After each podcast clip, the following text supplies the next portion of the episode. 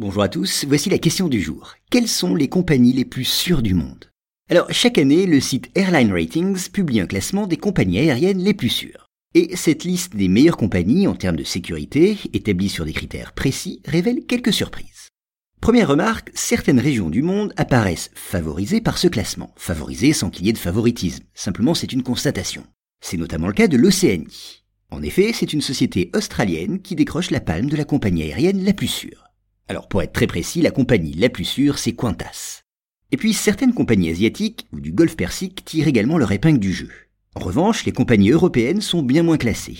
C'est notamment le cas d'Air France, qui n'est pas cité dans la liste des compagnies aériennes les plus sûres, et ce, malgré l'obtention d'une note maximale en matière de sécurité.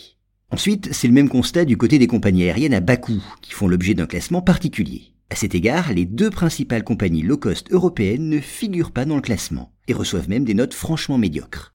Alors pour établir son classement et distribuer ses notes et ses étoiles, le site prend en compte un certain nombre de critères. Ses responsables s'informent ainsi sur le nombre d'accidents et d'incidents graves auxquels chaque compagnie aérienne a été confrontée.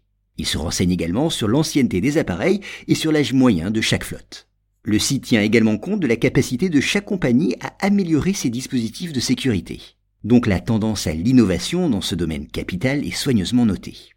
Et certaines compagnies doivent aussi leur place enviable dans ce classement à leur décision d'équiper leur flotte de nouveaux avions, jugés plus sûrs, à l'instar de l'Airbus A350 par exemple.